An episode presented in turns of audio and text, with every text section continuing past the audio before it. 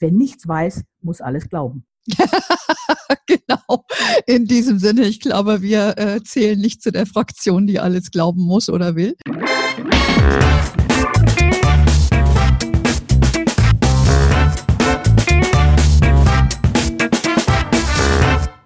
Nachhaltig zu leben ist für viele von uns heute ein wichtiger Bestandteil unseres Alltags. Da fragt man sich doch, kann meine Bank eigentlich auch grün? Kann die auch wirklich nachhaltig mein Geld investieren? Da habe ich eine gute Nachricht für euch, denn dafür gibt es die Umweltbank, mit der wir die heutige Folge euch präsentieren dürfen. Schaut doch mal rein auf umweltbank.de slash hermoney, denn die Umweltbank ist wirklich eine grüne Bank für deine Geldanlage. Sprich, du kriegst dort grünes Tagesgeld, grüne Fonds und grüne Anleihen. Das heißt, es gibt eine Fülle von Möglichkeiten, das, was du im Alltag lebst, auch für deine Geldanlage umzusetzen. Die Umweltbank gibt dir auch eine Garantie darauf. Das heißt, wenn sie Projekte finanziert mit Krediten, dass das auch nur in Form von nachhaltigen Projekten passiert, wie zum Beispiel bei der Energiewende in Wind- oder Solaranlagen zum Beispiel. Also ich finde, das ist eine recht coole Sache und auch ein klares Statement, was dann eigentlich mit deinem Geld passiert. Und wenn es dir nicht egal ist, also mit welcher Bank du zusammenarbeitest, dann lohnt sich doch mal ein Blick auf umweltbank.de slash money. Du kannst also nicht nur deinen Alltag nachhaltig gestalten, sondern auch mit deinem Geld die Welt grüner und vielleicht auch ein Stückchen besser machen. Also schaut euch mal das Angebot an umweltbank.de slash hermoney.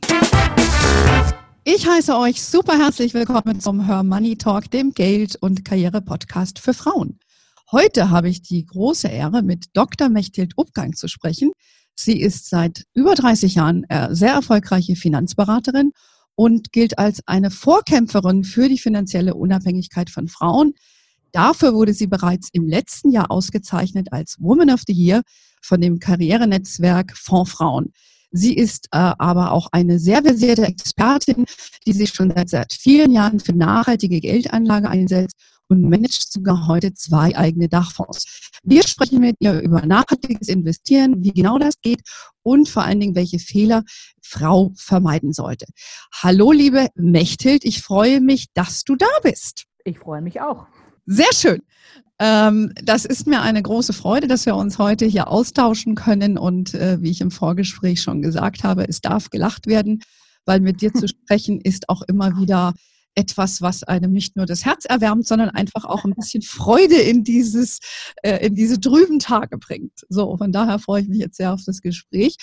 Aber bevor wir über Nachhaltigkeit sprechen, verrate doch mal unseren Hörerinnen, äh, warum du dich eigentlich für die Finanzberatung entschieden hast und vor allen Dingen dann noch mit einem Fokus auf Frauen, weil das war ja vor 30 Jahren, glaube ich, auch nicht so üblich. Ja, ich glaube, mir ist es so gegangen wie vielen Frauen. Richtig entschieden habe ich mich überhaupt nicht für die Finanzberatung, sondern es war eigentlich Zufall, als ich ähm, damals, ne, wirklich vor 30 Jahren, ähm, mit meinem Studium und dann der Promotion fertig war, überlegte ich ja, was mache ich beruflich und bin durch Zufall halt Trainee bei einem Finanzberater geworden und habe mir das dann so ein Jahr lang angeschaut, so was macht man so in der Finanzberatung und merkte, dass ich auf der einen Seite nur diesen Produktverkauf, wie er dann manchmal gerne gemacht wird, nicht so richtig überzeugend fand und auf der anderen Seite ähm, war es damals, muss man ja schon sagen, bei 30 Jahren Ver Vergangenheit so, dass Frauen auf der einen Seite zwar eigenes Geld verdienten, aber bei den Banken überhaupt nicht ernst genommen wurden. Mhm. Wir hatten auch mal so ein Erlebnis, wo wir so ein Coaching-Seminar gemacht haben mit Frauen und die durften dann nach dem Coaching-Seminar Probeberatungen bei so Banken vor Ort machen und dann sind sie da zu zweit irgendwo aufgelaufen. Da war so ein junger Bankberater, der hatte schon richtig Schweiß auf die Stirn bekommen während des Gespräches und zum Ende des Gespräches beugte er sich so ganz jovial, der war halb so alt wie die Kundinnen, rüber zu den Damen und sagte, aber ähm, beim nächsten Mal bringen Sie doch bitte Ihren Mann mit.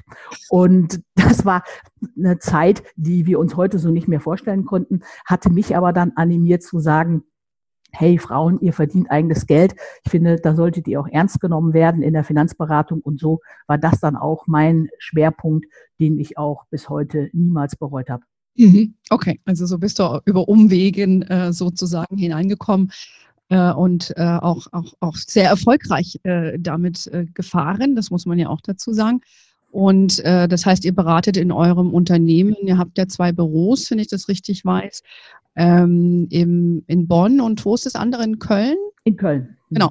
Beratet ihr hauptsächlich Frauen oder dürfen da auch mal ein paar Männer reinkommen? Doch, ähm, wir beraten auch sehr gerne Männer, aber ähm, legen Wert darauf, dass sie nett sein müssen. Ähm, die, an, die, anderen geben wir dann einfach wieder zurück. Ähm, aber wie gesagt, wir haben viele nette Männer und da merkt man natürlich, dass ich auch schon lange in diesem Geschäft tätig bin. Jetzt kommt schon die nächste Generation von Kundinnen und auch Kunden, wo dann Mütter, die ich vor 25 Jahren erstmalig betreut habe, jetzt ihre Kinder, auch die Söhne zu uns in die Beratung schicken. Und das macht dann auch ähm, richtig Spaß, einfach zu schauen, wie tickt jetzt die jüngere Generation, wie gehen die mit dem Thema Geldanlagen, Altersvorsorge um? Und es ist ganz spannend, jetzt mhm. auch die nachwachsende Generation zu sehen. Auch passt ja auch zum Thema Nachhaltigkeit. Ähm, da soll ja auch was nachwachsen. Absolut. Ne? Das äh, spricht ja auch für euch, äh, wenn die Kinder dann noch zu euch kommen. Äh, das ist ja nicht selbstverständlich. Man will ja dann oftmals was anderes machen als die, die Eltern. Und von daher spricht das ja für eure Beratung, dass ihr auch mitgewachsen seid, ja, mit, mit euren Kunden. Mhm. Ähm, aber wir wollen ja heute hauptsächlich über, über Nachhaltigkeit sprechen. Ähm, Bio ist in, ja, Öko geht immer. Seit Greta sind wir alle Bio. Und äh, Klimawandel war ja bis Corona kam das Thema bei uns äh, in der Presse, das die Nachrichten äh, dominiert hat. Und wir sehen ja auch bei Her Money auf unserer Webseite, dass unsere Leserinnen den Nachhaltigkeitsbereich besonders äh, frequentieren. Das ist also ein Thema, was besonders Frauen interessiert. Zunächst mal, warum denkst du, interessiert es Frauen insbesondere so sehr als, als die Männer zum Beispiel? Ich glaube, ein Grund ist, es gibt ja bei der Geldanlage diese sogenannten drei Ziele der Geldanlage, Rendite, Verfügbarkeit und Sicherheit. Und äh, wir merken, dass viele Frauen gar nicht so einen großen Wert auf, darauf legen, das Thema Rendite immer in den Vordergrund zu stellen. Und deshalb haben die Platz für das vierte Ziel der Geldanlage, nämlich die Nachhaltigkeit, dass sie sagen, wenn es nicht immer nur darum geht, den letzten Cent irgendwo rauszuholen, sondern auch darüber nachzudenken, was ist mit den nachwachsenden Generationen. Und leider müssen wir ja auch feststellen, dass vorzugsweise die Frauen sich ja auch um die Familie kümmern. Das heißt, die sehen, wie ihre Kinder aufwachsen, meistens in Stunden berechnet mehr als die Väter. Dann sind es häufig noch die Frauen, die auch einkaufen gehen, also auch einfach mal ins Regal gucken und sagen, wo kommt das Produkt her, was ich da jetzt gerade kaufe? Ist das eigentlich so billig im wahrsten Sinne des Wortes, dass da Kinderarbeit eigentlich drinstecken müsste? Und deshalb fragen die in den Beratungsgesprächen auch ganz häufig danach, ist das wie ich mein Geld anlege, auch verträglich mit der Umwelt, mit sozialen Aspekten und auch mit dem Thema ähm, ja, Nachhaltigkeit im Allgemeinen. Mhm. Mhm. Ja, ich denke auch. Also das, das sicherlich äh, ist das richtig, was, was du sagst. Und auch der Renditeaspekt, da kommen wir gleich nochmal dazu. Ähm, dass auch unsere Erfahrung ist, die Frauen wollen natürlich erstmal verstehen, was sie kaufen, die wollen mehr auch einen Sinn dahinter erkennen. Ähm, und Rendite ist wichtig, aber ist, ist, ist nicht das einzige Kriterium. Ich glaube, dass Männer da viel mehr ähm, das in den Vordergrund stellen. Das sieht man auch bei der Berufswahl, wenn du mich fragst. Weil mhm. viele Männer, auch wenn ich so Karriere-Podcasts von mit Männern anhöre, dann sagen die meist, naja, da bin ich hingegangen, weil ich das meiste Geld verdient habe. Ja, ähm, und, und gehen nicht dahin, weil es ihre Leidenschaft ist. Und ähm, also ich denke, da gibt's klare, klare Unterschiede. Aber wenn man dann sagt, es ist ein Unterschied, ob ich in den Supermarkt gehe und kaufe mir da äh, die Biotomate oder die Biobanane. Äh, ähm, viele Frauen fragen danach, wie geht nachhaltig Anlagen äh, anlegen? Ja, wie, wie genau geht das eigentlich? Äh, wie kann ich das machen? Also wenn man vielleicht mal anfängt, wenn ich zur Bank gehe, äh, zur Deutschen Bank oder zur Sparkasse, sind die überhaupt nachhaltig? Geht es überhaupt? Also nach den Aspekten, wie wir Nachhaltigkeit definieren, würde man diese von dir genannten Banken da nicht eingruppieren.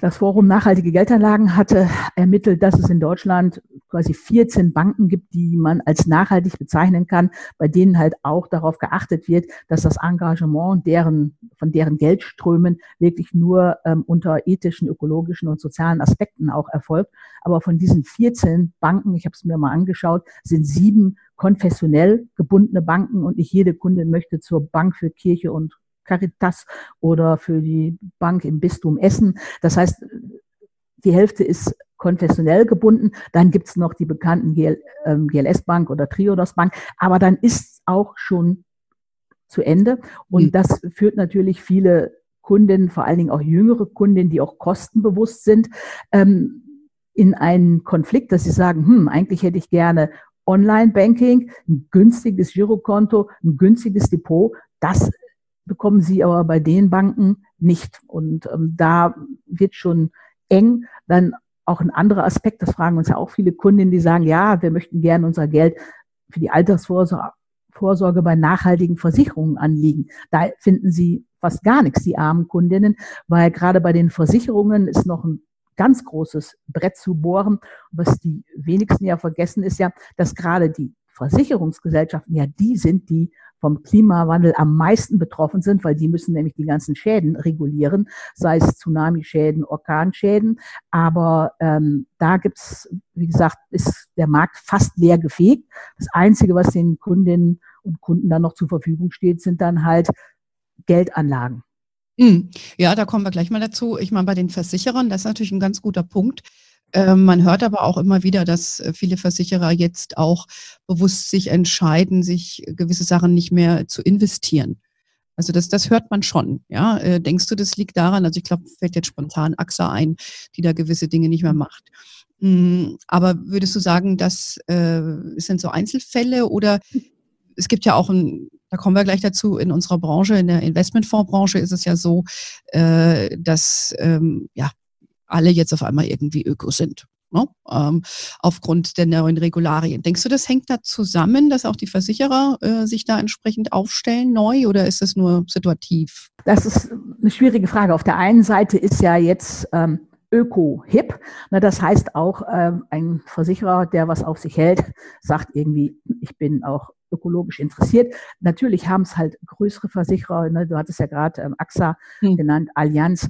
Es mhm. sind große Versicherer, Riesentanker. Und wenn eine Allianz, das ist ja hoch lobenswert, sagt so, wir wollen jetzt keine fossilen Energien mehr in unserem Portfolio haben. Und, das war, hat zum Riesenaufschrei geführt bei den ähm, betroffenen Unternehmen, wir versichern auch keine Unternehmen mehr, die in fossile Energien ähm, investieren. Mhm. Ähm, das war schon ein Donnerschlag. Aber bis so ein großer Tanker sich um orientiert hat, seine Milliarden Assets ähm, auch nach nachhaltigen Kriterien ausgerichtet hat, da vergeht natürlich noch ähm, einiges an Zeit. Und wir merken es halt auch bei den, beispielsweise bei den Sachversicherungen, Versicherungen, das sind die, die, bei denen du Hausrat und Haftpflicht versichern kannst. Das sind in der Regel ganz, ganz kleine Anbieter, ganz kleine Gesellschaften irgendwo auf dem Land, die sagen, wir sind noch klein, wir sind noch wendig. Ne, wenn man das mal mit einem Boot vergleichen kann, ist das so eine kleine, kleines Segelschiff.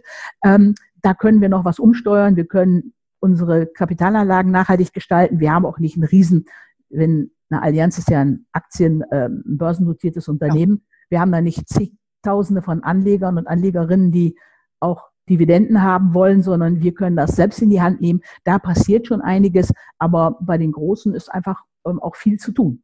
Mhm.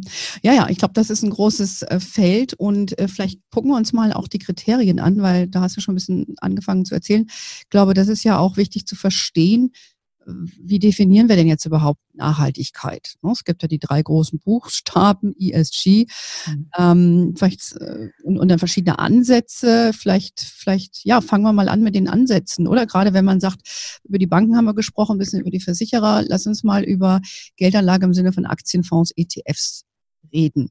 Also ganz praktisches Beispiel. Wir empfehlen oft oder werden oft gefragt, wenn jemand neu ist und sich äh, für Börseaktien äh, oder ETFs interessiert, dann wird ja gern mal gesagt, nimm dir so ein MSCI World.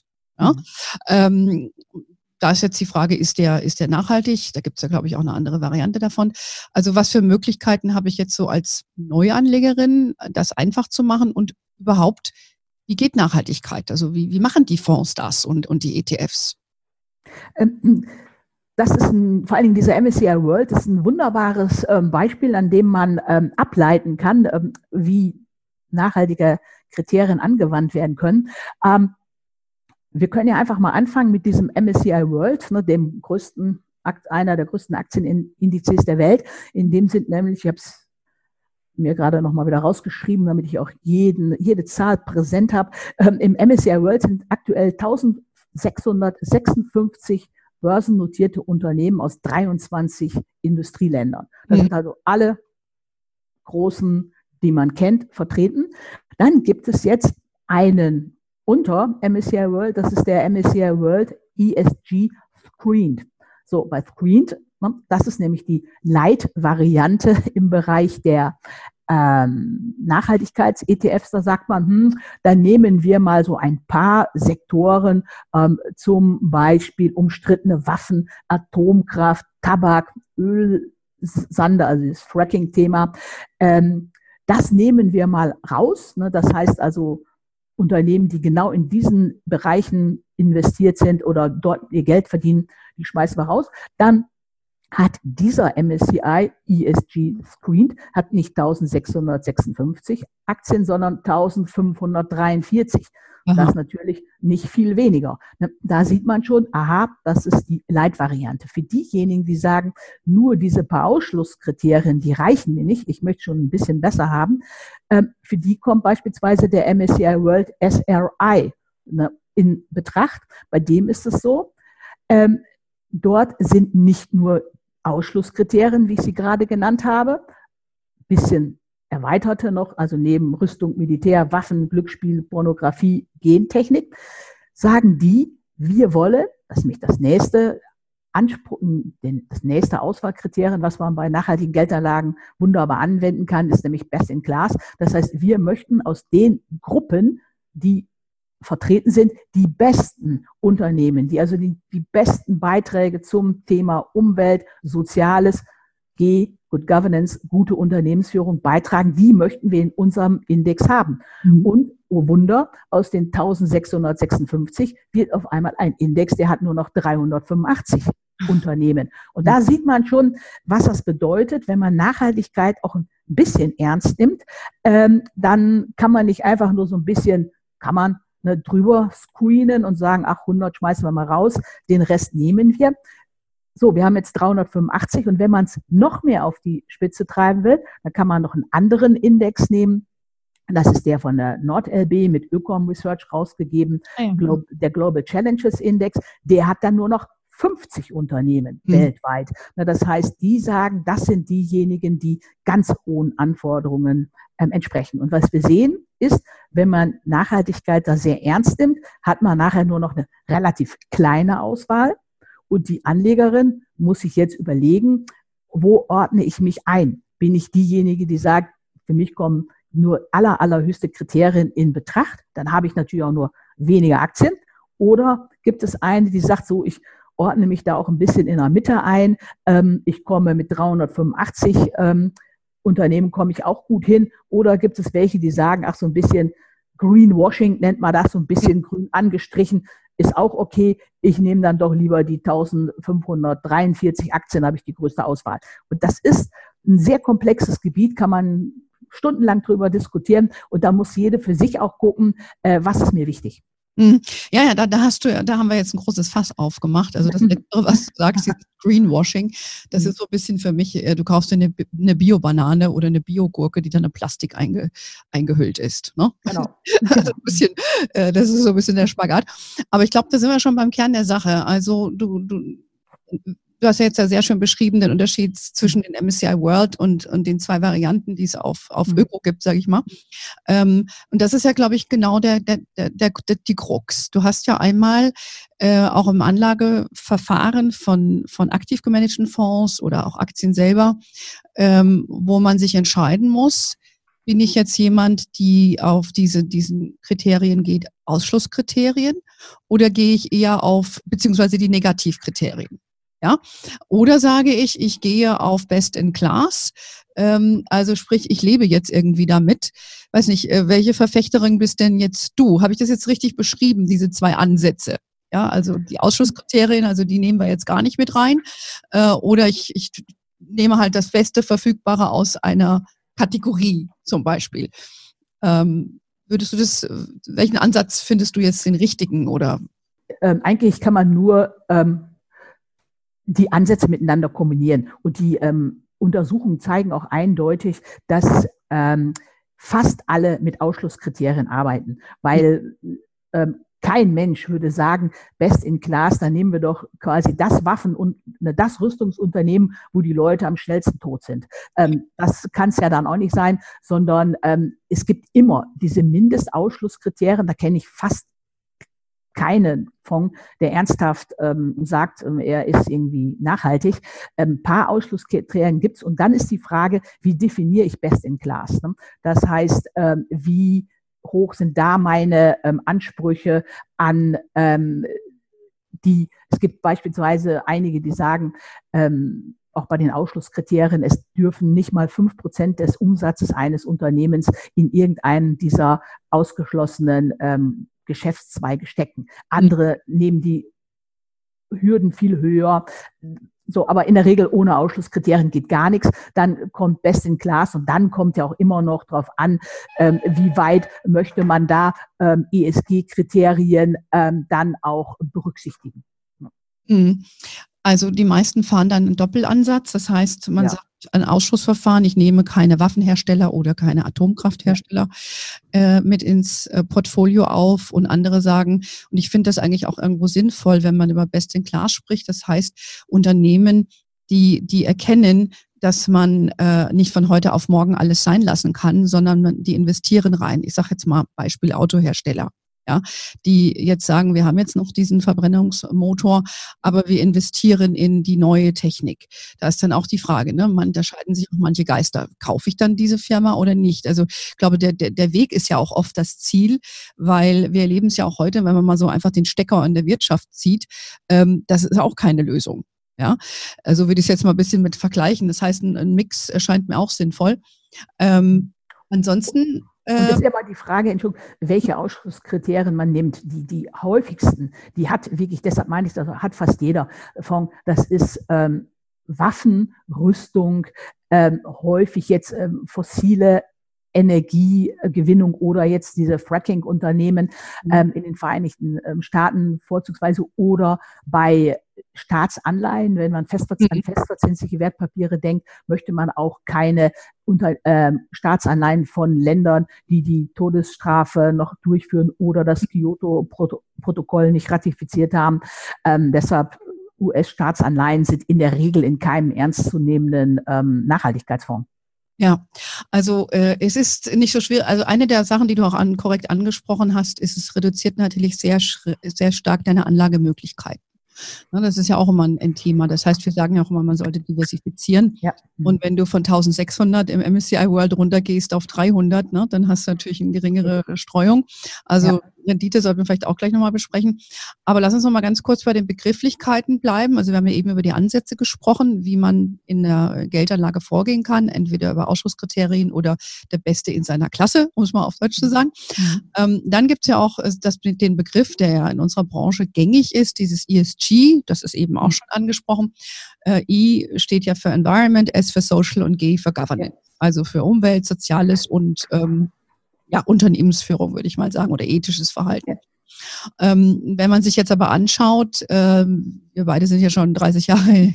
in der Fondsbranche auch tätig, ähm, kommt das ja einem so vor, dass jetzt alle ökologische Fonds haben und alle sind ja. jetzt öko. Ja? ja?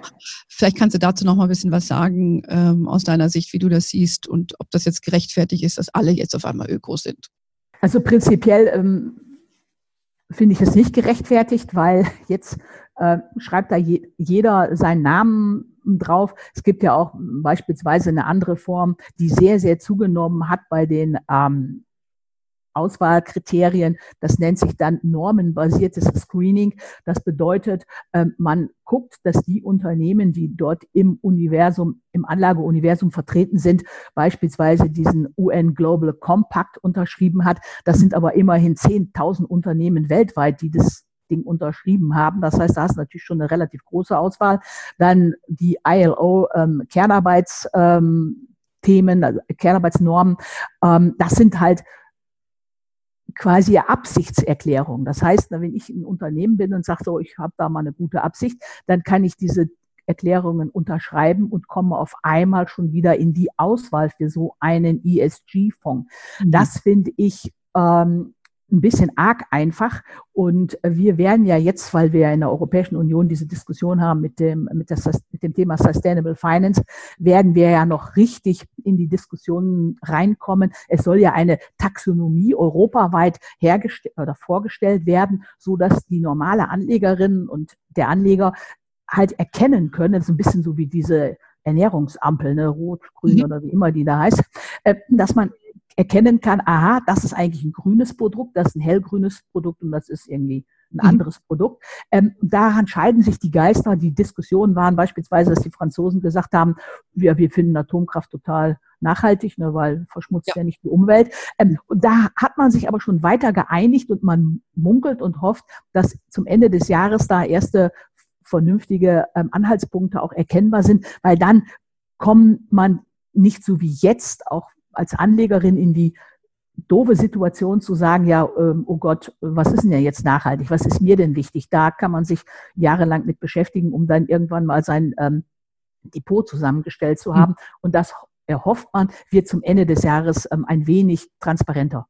Ja, ja, das ist ganz wichtig, dass du das erwähnst. Es gibt ja eine Rechtsprechung auf EU-Ebene, die also dafür sorgen möchte, dass die Finanzströme halt auch nachhaltig gestaltet genau. werden. Und deshalb diese ESG, diese, diese kurz, diese drei Buchstaben, ähm, darauf reduziert sich das und die Finanzbranche richtet sich darauf aus und äh, das, das beobachtet man natürlich. Und ähm, ja, wie gesagt, da, das ist ein, it's a work in progress. Ja. Also das ja. ist, äh, befindet sich noch dabei. Und da gibt es auch, wie du sagst, sehr, sehr viel zu klären. Ähm, und diese Taxonomie, wie kategorisiert man das, wie lässt sich das dann erkennen? Ja. Also das ist ein sehr spannender Prozess, aber ich finde es schon eine, eine, sehr richtige Bewegung. Jetzt sind das allerdings ja drei Buchstaben. Environment und es, also Umwelt, darauf konzentriert sich das aus meiner Sicht primär, weil da schaut auch die Rechtsprechung am weitesten zu sein und da ist auch die, die Public Awareness, also die Öffentlichkeitswahrnehmung am höchsten. Ne? Greta sei Dank und Fridays for Future. Ähm, aber es gibt ja noch zwei andere Kriterien und das ist Social und Governance. Governance. Und gerade auch bei dem Social-Thema sind wir ja eigentlich auch bei den Frauen, mhm. weil ähm, gute Unternehmungsführung sollte man ja mal voraussetzen, dass die auch ethisch handeln. Ähm, ich bin ja der Meinung, dass das Thema ein bisschen untergeht mit dem, mit dem Social, sprich, dass man auch mehr Frauen äh, in den Unternehmen hat, dass es da insofern gerechter zugeht, dass ähm, auch mehr Frauen in Führung sind. Weiß nicht, wie, wie siehst du das? Oder siehst du, dass das auf der Strecke bleibt oder beobachtest du da schon ein bisschen mehr Bewegung? Das kommt immer darauf an, ähm, was man mit einer Anlage äh, möchte. Nehmen wir mal an, man hat jetzt diesen berühmt-berüchtigten ähm, MSCI World SRI. Da werden, wird nach meinem Kenntnisstand nicht darauf geachtet, wie ist da die Frauenförderung oder Diversity in Unternehmen. Aber die, das sehen wir auch bei unserem Dachfonds, ähm, die Anlegerinnen können ja trotzdem ganz clever hingehen und sagen, ha, mir ist das aber ein Thema. Da gibt es beispielsweise ETFs, die speziell nur auf das Thema Gender Equality setzen oder Diversity, ähm, so dass jede Kundin, das ist ja das Tolle jetzt, ne, dass wir diese Riesenauswahl haben, dann auch sagen kann, so, das ist mir wichtig, dieses Thema, das möchte ich ähm, ein bisschen mehr ähm, in meiner Geldanlage vertreten wissen als immer nur, ich sage das mal so salopp 0815 MSCI World, ähm, sondern ich nehme noch, wie gesagt, Frauenthemen dazu oder Wasser, Wald, erneuerbare Energien. Das sind ja auch besondere ähm, Themen und haben da den Vorteil, du hattest ja gerade auch schon sehr trefflich bemerkt, ja mein Gott, da mit den 368 Aktien da in meinem MSCI World SRI, das ist ja ein bisschen wenig. So, dann kann man aber eben hingehen und diese Themen die einem oder einer am Herzen liegen, dazu nehmen, so dass wir dann auf eine viel, viel, viel größere Aktienauswahl kommen. Und man hat auch seinen Herzenswunsch auch, ähm, dem ist man auch nachgegangen und hat gesagt, die nehme ich noch dazu, so dass man dann deutlich mehr als diese 368 Aktien hat, sondern vielleicht 1000. Mhm. Ja, genau, da gibt es ja auch ein paar Produkte, ähm, weil die These, ja, ja, die These ist natürlich ja. auch zu sagen, dass wenn mehr Frauen in Führung sind und ja geführte Unternehmen eigentlich zu einer besseren Performance führen. Da gibt es ja auch Zahlen von, ich glaube, Credit Suisse hatte ja vor einigen Jahren dazu schon Zahlen auch erhoben, dass das eine Überperformance hat. Also dass die Unternehmen, die so aufgestellt sind, eigentlich Wertzuwachs über den Standardunternehmen äh, bringen. Also das hat schon auch seine Berechtigung. Ähm, also das, ich denke, da gibt es spannende Sachen. Also einmal kann man sich natürlich auf den, den ökologischen Abdruck äh, begrenzen, indem man mehr auf die Umweltaspekte schaut. Man kann aber auch auf die Social, also auf zum Beispiel Frauenthemen schauen. Und ja, Good Corporate Governance äh, halte ich eigentlich für gegeben. Und ich finde, da spielt für mich ehrlich gesagt auch das Frauenthema rein, weil nicht umsonst halt äh, Unternehmen rundere Entscheidungen treffen, wenn sie Meinungsvielfalt zulassen.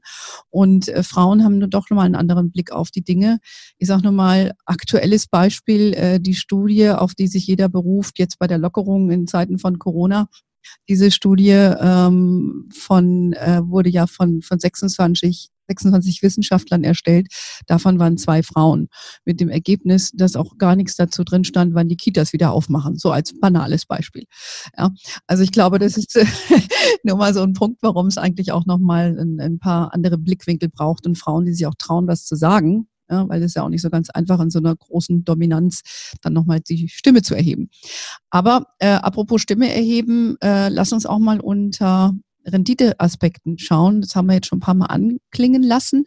Äh, weniger Firmen zur Verfügung, die also harte Kriterien erfüllen. Muss man damit rechnen, dass man weniger Geld verdient? Ähm, weil das war ja auch oft äh, etwas, was man dem Segment nachgesagt hat, dass es nicht so viel Rendite zu erwirtschaften gibt, wie in den in Anführungszeichen normal geführten äh, Unternehmen, die nicht unter Öko laufen. Ähm, ist das noch so? Nein, das ist Gott sei Dank nicht so. Ähm, früher war es wirklich so, und dann, da gab es ja auch nur eine Handvoll Öko-Aktienfonds, wo sich da irgendwelche Manager, Managerinnen irgendwie dran abgearbeitet hatten. Und so waren auch die Ergebnisse. Aber jetzt dadurch, dass das auch so ein Thema geworden ist und wir so eine große Auswahl haben, kann man sagen, wenn wir beispielsweise die gerade von uns schon angeführten MSCI World Indizes miteinander vergleichen, ist sogar der MSCI World SRI derjenige mit der besten Rendite gewesen. Mhm. Dann gibt es natürlich Leute, die sagen, ähm, ja, die Rendite bedeutet dann auch mehr Risiko. Auch das lässt sich nicht ähm, nachweisen, nicht beweisen. Das heißt, wer nachhaltig anlegt, verzichtet weder auf Rendite noch erhöht er das Risiko. Man kann nicht sagen, es ist einfach besser, aber man kann auf alle Fälle sagen, es ist nicht schlechter. Und das finde ich extremst ähm, motivierend, dann auch zu sagen, ich kann diese ökologisch, ethischen, sozialen Aspekte berücksichtigen und muss dann noch nicht mal in Armut irgendwann unter der Brücke liegen, sondern ähm, ich verdiene genau, mindestens genauso viel wie alle, die noch fröhlich in irgendwelche Rüstungsunternehmen investieren oder halt Kohleförderung mit unterstützen. Ja, es gibt ja auch so, sogenannte Sündenindizes, oder? Ja. ja, das ist ganz interessant, weil da gibt es ja auch so ähm, verrückte Investmentfonds, die laufen eine Zeit lang auch ganz gut. Aber jetzt beispielsweise in der jetzigen Corona-Krise-Zeit ähm, bestimmte Unternehmen, äh, die durchaus auch in Bereichen vertreten sind, ähm, wie Luft, ähm, Fahrt oder ähm, jetzt auch ähm, Fracking-Unternehmen, äh, die sind richtig gebeutelt worden. Mhm. Also insofern ähm, haben es jetzt viele der Nachhaltig Nachhaltigkeitsindizes sogar richtig gut, weil da viele ähm, Werte drin sind, die jetzt in dieser Zeit auch ähm, deutlich besser laufen. Ja, ich finde es einfach auch zukunftsgerichtet. Ne? Man, man, muss ein Unternehmen auch wirklich nachhaltig aufstellen. Ähm, und wenn man das aus verschiedenen Aspekten macht, auf Produktseite, auf äh, wie man das Unternehmen führt, ähm, ich glaube, das ist auch, das ist eh der richtige Weg. Ja, eigentlich, eigentlich hätten wir das schon immer so alle machen sollen. Also ich glaube, ich, ich bin da jetzt sehr hoffnungsfroh, dass sich da einiges tut. Und wir sehen ja auch, dass, wie du es eben beschrieben hast, genauso wie zu dir, der Nachwuchs kommt, so kommt der Nachwuchs auch, wenn wir Geld anlegen. Und die haben auch einfach generell einen anderen Anspruch. Auch ähm, sieht man ja auch an der Fridays for Future Bewegung, wenn du mal an Siemens denkst, die ja irgendeine Schraube zugeliefert haben, glaube ich, in äh, Australien an irgendeinem so Projekt und ja. sich da ganz schön viel haben anhören müssen, äh, ohne das jetzt zu verniedlichen. Aber ähm, ich glaube, da, da hat sich einfach eine Trendwende eingeschlichen. Aber ja. Und es zeigt einfach, du hattest es ja da mit der Schraube, es war ein bisschen mehr, ähm, da gesagt, ähm, viele der jüngeren Leute, und das ist auch ähm, hervorragend, fragen einfach mehr nach. Na, das heißt, die lassen sich da nicht mehr so mit abspeisen und so wie sie nach Nachhaltigkeitskriterien äh, fragen, fragen sie auch nach Kosten. Na, deshalb hatten wir auch die Diskussion mit den ETFs. Na, die haben wir extra auch ins, hat man früher auch gar nie angebracht, sondern vor, hätten wir dieses Gespräch vor vier Jahren geführt, hätte ich jetzt irgendwie die drei, vier bekanntesten Öko-Aktien aktiv Fonds aus der Tasche gegriffen. Da gab es noch gar keine Nachhaltigkeits-ETFs. Heute werden die nur noch ähm, am Rande erwähnt, denn die ETF-Industrie hat sich da auch so dynamisch aufgestellt. Ähm, und wenn die Kundinnen und Kunden nicht nur nach ESG-Kriterien, sondern auch nach Kosten nachfragen, ist das natürlich sicherlich eine Antwort auf die Fragen von vielen Anlegerinnen. Ja, ja, Kosten ist, glaube ich, ein wichtiges Thema. Ja. Ähm, aber was ich äh, eben auch, äh, was mir auch wichtig erscheint, ist, wenn man sagt Nachfragen und jetzt kann es natürlich sein, du kaufst dir ETF oder ein Fonds oder ein Dachfonds, wie auch immer, und äh, oder gehst zu einer grünen Bank. Aber unter dem Label Nachhaltigkeit ähm, gab es ja auch so einige Pleiten. Und da gibt es ja auch ein paar Betrüger, die da unterwegs sind. Ähm, worauf sollte man denn achten oder worauf sollten unsere Hörerinnen achten, um nicht dem Falschen aufzusitzen? Und dann auf dem Geld sitzen zu bleiben? Ähm, eigentlich hat sich trotz des Themas Nachhaltigkeit ja die Anf die Anforderung an eine Geldanlage überhaupt nicht verändert. Es bleibt ja immer das Thema Liquidität, Verfügbarkeit, ähm, Rendite, Risiko. Ähm, und die Anlagen, über die wir gerade sprechen, waren ja in der Regel entweder irgendwelche Beteiligungen, das ist in, eine Anlage in Form einer GmbH und KKG, da weiß man, egal ob die jetzt nachhaltig ist oder nicht nachhaltig ist, es ist eine unternehmerische Beteiligung und ich hafte mit meinem ganzen eingesetzten Kapital. Mhm. Oder wenn ich hingehe, auch sehr beliebt, irgendwelche Nachranganleihen. Allein der Name, Nachrang, da weißt du schon, ähm, wenn es mal nicht läuft, dann ist die Anlegerin unter ferner Bremst mit, darf sie sich hinten anstellen und gucken, ob sie noch Geld aus der Insolvenzmasse bekommt. Und so werden dann Nachranganleihen an eine einzige ähm, Firma verkauft, dann hat man halt ein Unternehmen. Man sollte als Anlegerin sämtliche Bilanzen von dem Unternehmen mal gelesen haben, um zu überlegen, will ich denen mein Geld leihen. Das würde man normalerweise ja gar nicht machen, aber das sind Anlagen, die gehören auch nicht in den geschützten Anlagebereich, wo zum Beispiel die ETFs als Sondervermögen mit Aufsicht von der Bundesbank von Buffin geführt werden, sondern man nennt, rechnet diese Anlagen ja in den sogenannten grauen Kapitalmarkt. Ähm, und da passieren natürlich solche mhm. ähm, Dramen, wo das ganze Geld weg ist. Deshalb bleibt leider jeder Anlegerin und jedem Anleger immer Augen auf, zu gucken, wie hoch sind die, ist die Sicherheit, die da geboten wird. Und vor allen Dingen, allerwichtigste ist, immer den gesunden Menschensta äh, Menschenverstand bemühen. Und wenn man weiß, ich habe 10.000 Euro und investiere entweder 10.000 Euro in so einen hochkontrollierten MSCI World SRI, wo ich 368 weltweite Unternehmen habe, oder meine hat verdienten 10.000 Euro verleihe ich an die Firma Grüne Sonne und Zukunft, dann weiß ich doch, wo die Wahrscheinlichkeit höher ist, dass ich mein Geld nicht wieder bekomme. Ja, ja, ich glaube, da, da herrscht halt Unwissenheit, wie du es beschrieben ja. hast, über die Rechtsform. Ja. Das erlebe ich auch immer wieder. Und die, die, die Anlegerinnen sind dann interessiert an der Idee. Mhm. Das hört sich jetzt erstmal stimmig an. Mhm. Äh, grüne Sonne, oder wie du es eben gesagt hast. Ähm, aber sie verstehen eben nicht, äh, dass so eine GmbH äh, ja nur so eine gewisse Haftung hat oder wie du sagst, diese Nachrang, äh, äh Nachranganleihen. Das, ja. das halte ich ja schon äh, für ganz schwierig. Also ein bisschen wie die, die dritte Geliebte, ja, die dann irgendwie noch mhm. was kriegt, wenn was übrig ist, wenn er die Grätsche macht. Aber als Geliebte kriegst du gar nichts. Also insofern. Genau. kriegst du gar nichts. Du weißt, das weißt du vielleicht vorher schon. Ähm, nun gut, aber das. Und bei, bei Nachrang weißt du auch, dass du nichts bekommst. Genau. Eigentlich. Eigentlich sollte man das wissen, aber viele ja. sehen halt so diese rechtliche Problematik nicht. Von daher denke ich, bist du mit, wie du eben schon sagst, wohl regulierten Produkten, die ja. nicht im grauen, sondern im weißen Kapitalmarkt sind, Aktien, Fonds, ETFs ganz gut aufgehoben. Oder vielleicht auch bei deinem Dachfonds. Weil, lass uns doch da auch nochmal kurz drüber sprechen. Du hast ja zwei, wenn ich es richtig gesehen habe, nachhaltige Fonds aufgelegt. Mhm. Future Folio 7755. Was, was genau machst du da bitte? Ähm, kann ich das auch kaufen und wo kriege ich das zu kaufen? Vielleicht gibst du uns mal kurz ein Update, weil du bist ja jetzt auch eine Fondsmanagerin. Mhm. Das ist ja schon auch eine große unternehmerische Leistung. Da muss man ja auch, kann man ja nicht mit 10.000 Euro einen Fonds aufmachen.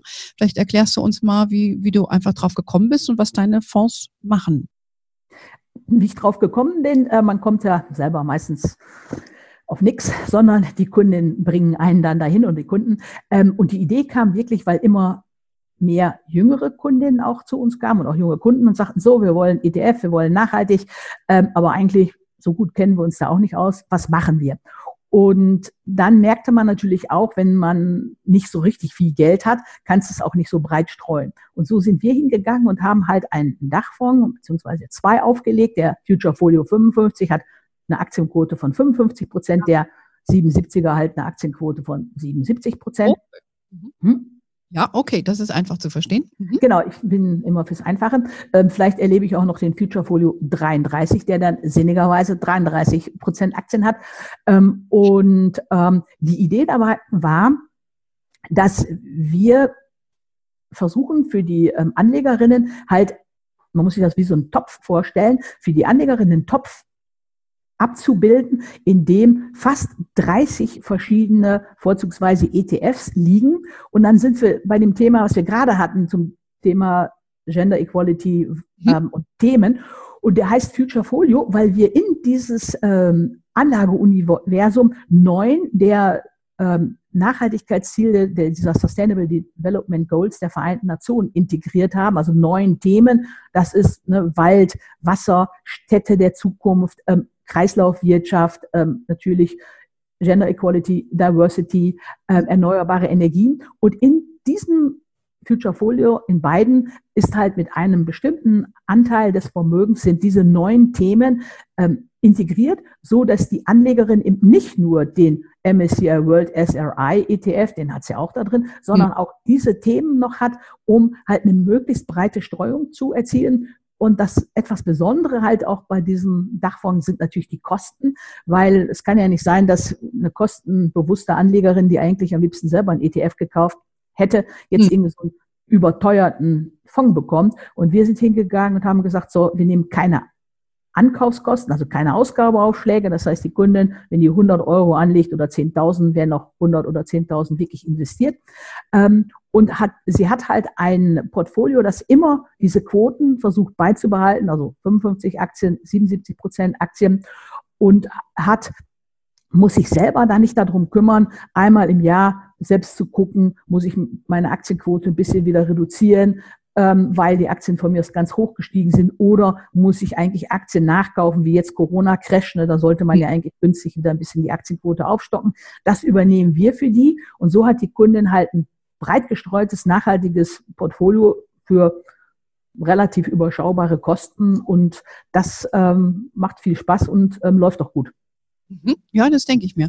Und äh, das ist ja dann auch nochmal eine, eine große Verantwortung auch für dich. Ne? Ich meine, es ist eine Sache zu beraten und Frauen da rein mhm. zu empfehlen und dann selber für das Management von so Fonds, äh, weil die Allokation, also die Zuteilung der, wie viele ETFs äh, du kaufst, machst, äh, wirst du ja selber dann vornehmen oder ja. geht ihr davor? Habt ihr so ein Gremium, das dich da auch berät oder? Also wir sprechen das hier ähm, hausintern zwar ab, aber ähm, ich habe mich jetzt bei dem Modell auch dafür entschieden, dass ich da nur als Anlageberaterin in einer bestimmten Hinsicht äh, fungiere. Ähm, ich mache das zusammen mit der Aktion Kapitalanlagegesellschaft. Das hat den wunderbaren Vorteil, wenn meine Ideen, die ich habe, setze ich mit denen um, weil die nochmal diese komplette rechtliche ähm, Prüfung vornehmen. Das heißt, dann gucken die nochmal genau drüber, ist das, ähm, an, ist das gewünschte Portfolio, bleibt das so erhalten, sind, passen die Fonds ins Zieluniversum. Das ist für mich als kleines Unternehmen nochmal ein richtig schönes Netz, ne, auf das ich auch super gut bauen kann. Ähm, und so haben wir da eine herrliche Arbeitsteilung. Ne. Das heißt, ich denke mir die Sachen aus in meiner reich bemessenen Freizeit ähm, und die prüfen das dann halt rechtlich durch, so dass die ähm, Anlegerin und der Anleger nach menschlichem Ermessen auch wirklich eine seriöse ähm, und passende Anlage auch findet. Hm, Finde ich interessant, werde ich mir jetzt auch mal anschauen. Äh, ich habe es im Vorfeld nur mal ein bisschen geschaut vor dem Gespräch. Mhm. Von daher wollte ich es einfach auch, auch mhm. aus erster Hand hören, liebe Mechthild. Ja, ich würde mal sagen, äh, wir haben ja jetzt einiges besprochen. Das ist ja ein sehr vielfältiges mhm. Thema. Äh, ich glaube, wichtig war mal zu sagen, da ist nicht immer Öko drin, wenn es draufsteht. Und mhm. ne, was bedeutet Öko? Äh, ist es Ausschlusskriterien? Nimmt man das Beste, was zur Verfügung ist? Und welche Rollen natürlich auch äh, Frauen oder der Diversity spielt ja. ähm, bei diesen Sachen. Ich glaube, da ist äh, heute für jeden was dabei. Ansonsten kann man sicherlich bei dir auch nochmal was auf deiner Seite finden.